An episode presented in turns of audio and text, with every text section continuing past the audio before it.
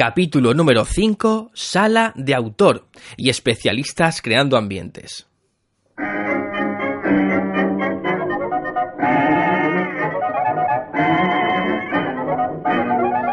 Buenos días, buenas tardes, buenas noches. Soy Tito Ruiz y este es mi capítulo número 5. Bienvenido a Academia de Formación y Reciclaje para Camareros, el podcast. El primer podcast dedicado únicamente a la capacitación del personal del área de sala. Billy McCoy was a boy who could play, you bet. Oh, how they swayed when he played on his old cornet.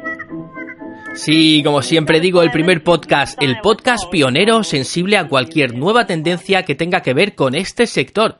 Con este programa te quiero ayudar a formarte en el bonito mundo de la hostelería, la restauración, la sala, la barra, como quieras llamarlo, porque en definitiva esto es formación para camareros y aquí hay sitio y cabida para todos. Y si estás escuchando esto es porque algún interés tienes en este podcast o tus inquietudes te han traído hasta aquí. Bien, te cuento un poquito de quién soy yo. Yo empecé bien joven como camarero y a lo largo de estos últimos 17 años he ido ejerciendo distintas facetas y rangos de la profesión, estando cómodo y bien posicionado en una zona de confort de la que no quería salir, pero también he sufrido etapas duras hasta notar que tocaba fondo. He pasado por muchas y muy distintas fases, pero la experiencia me dice una cosa, la que te quiero transmitir en este podcast, y es que como profesionales tenemos que diferenciarnos y debemos diferenciarnos del resto.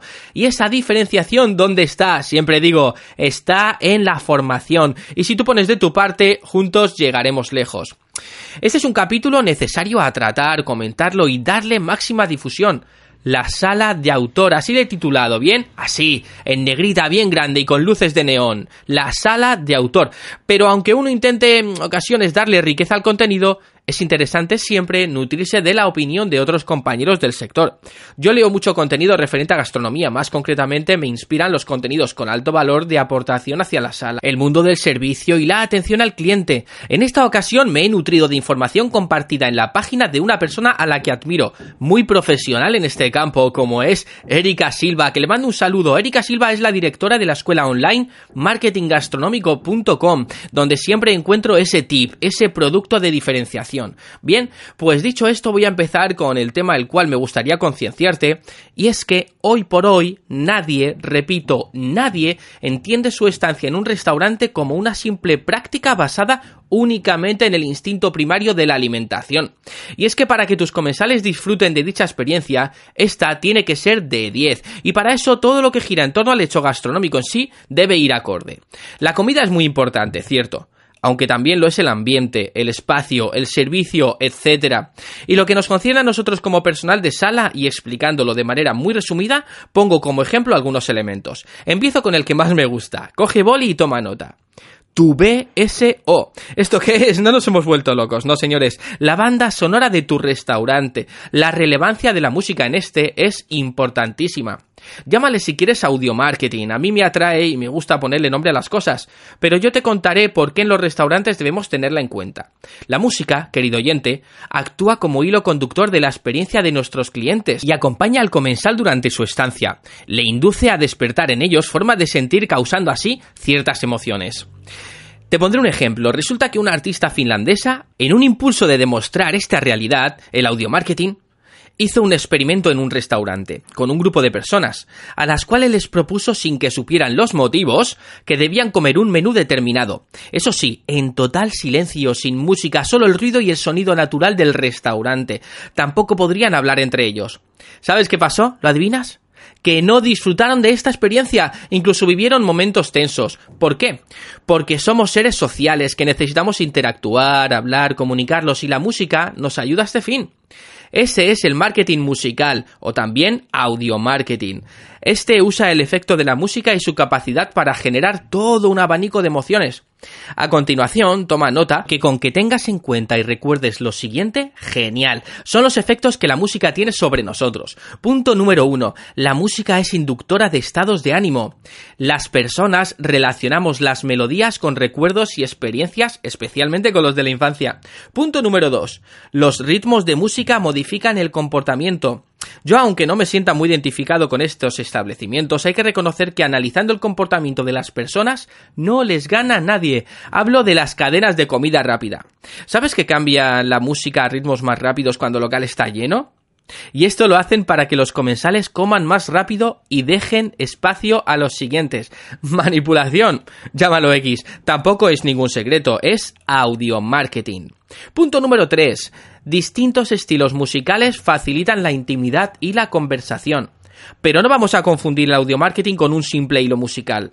Hay que entender que forma parte del branding, es decir, es parte de tu marca, tanto como la decoración, el equipo y la carta de tu restaurante. Te voy a recomendar que busques el documental de Mugarit, BSO, y te fijes en la música que iban eligiendo a lo largo de este. Te pondré el enlace en la descripción, más fácil imposible. Otros dos interesantes proyectos son El Somni, El Sueño en castellano, de los hermanos Roca, el cual también te dejaré el link en la descripción de este episodio, ¿vale? Retomando el tema. Ojo, al igual que los olores, la música mal elegida puede pasar a ser algo negativo. Empieza buscando listas que se adapten a tus necesidades y ves seleccionando distintos tracks hasta crear tu música para cada momento. Aquí termino con este punto. ¿Ves la inmensidad de posibilidades que tiene la música? Tienes que entrar de lleno si quieres que la experiencia en tu restaurante sea redonda. Y pasamos a otro punto, el maravilloso mundo del interiorismo. Hay quien dice que es como el buen maridaje que armonizar con el plato, con el servicio y no enmascararlo es lo ideal. Que la arquitectura, la decoración y el ambiente en un restaurante son cosas que marcan la diferencia y facturación es obvio. ¿No te ha pasado nunca que choca mucho y de forma negativa que un sitio te entre por los ojos, pero la comida y el servicio te hagan salir de ahí con un mal recuerdo? Hoy en día se abren negocios con el concepto bar museo, pub galería, restaurante showroom, y se olvidan de lo que venden, buena comida y buena bebida. Estamos de acuerdo en que hallar el equilibrio entre la propuesta gastronómica y el escenario en que se presenta es clave para que una variable no devore a la otra. Si nos ponemos puristas y dado que estamos trabajando la excelencia del camarero, diríamos que la buena sala apostaría siempre por la primera en el binomio gastronomía-decoración. ¿Estamos de acuerdo? Yo creo que sí, ¿verdad? El siguiente punto me encanta. ¿Sabes qué es el marketing olfativo? Otra de las claves dentro de este concepto, la sala de autor, es el olor, los aromas que percibe el cliente en tu restaurante y cómo influye en su estancia el marketing olfativo. ¿Cuál es tu olor favorito en la sala? ¿Nunca has pensado en esto? Pues deberías. Lo que llamamos marketing olfativo nació en el año 2005 y no es una simple moda. Fíjate en lo siguiente. Hay datos que demuestran que el olfato es el sentido que mayor impacto tiene sobre los recuerdos. Además es que de todo lo que olemos se registra en la memoria un 35%, más que de todo lo que vemos o tocamos. Y este, y este registro, perdón, olfativo es para siempre, forever. A través de un aroma, el marketing olfativo se encarga de crear una emoción positiva en el comensal. Y esto pasa porque el sentido del olfato se encuentra en la zona de nuestro cerebro más primaria. ¿No te pasa que a veces, querido oyente, en ocasiones, tienes regresiones como temporales con un olor? ¿Te trae recuerdos a o huele igual que? El marketing olfativo ha demostrado que los olores agradables aumentan las ventas. Pero ojo, esto no va de usar un aroma aleatorio porque sí, porque te gusta, o porque piensas que a tus comensales les gustará, porque podrías generar el efecto contrario. El exceso en un aroma injustificado provoca rechazo y fatiga olfativa. Si quieres practicar el marketing olfativo, hazlo, pero de calidad. Si no, es mejor que no hagas nada. Y por calidad me refiero a un aroma exclusivo que diferencie tu establecimiento del resto. Un ejemplo es el de los grandes restaurantes. Esto lo saben desde años. La importancia de los olores, tanto en un plato como en el ambiente. Y este no es más que un ejemplo de lo relevante que es el marketing olfativo, olfativo perdón, para crear experiencias, fidelizar al comensal y seducirle con un aroma ambiental. Bien, dicho y aclarado este concepto, el marketing olfativo, pasamos a hablar de esa compañera del día a día tan olvidada en ocasiones. La carta, otro gran componente dentro del concepto sala de autor. Seguro que sabes que una carta bien confeccionada ayuda a vender mucho más que una mediocre. Porque, ¿cuáles son las funciones de una carta? Tenemos que repasar esos detalles. Ahora los vemos. Al ver la carta, el cliente ya empieza a imaginar qué tipo de alimentos o bebidas va a encontrar en tu establecimiento.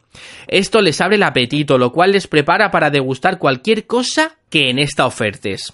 Te ayuda a contarle a tu cliente qué perfil de producto ofreces en tu negocio, explica algunos de los ingredientes y preparaciones, te ayuda a que fluya el servicio, porque mientras estás en una mesa o en la barra con un grupo de clientes, otros están leyendo la carta entretenidos.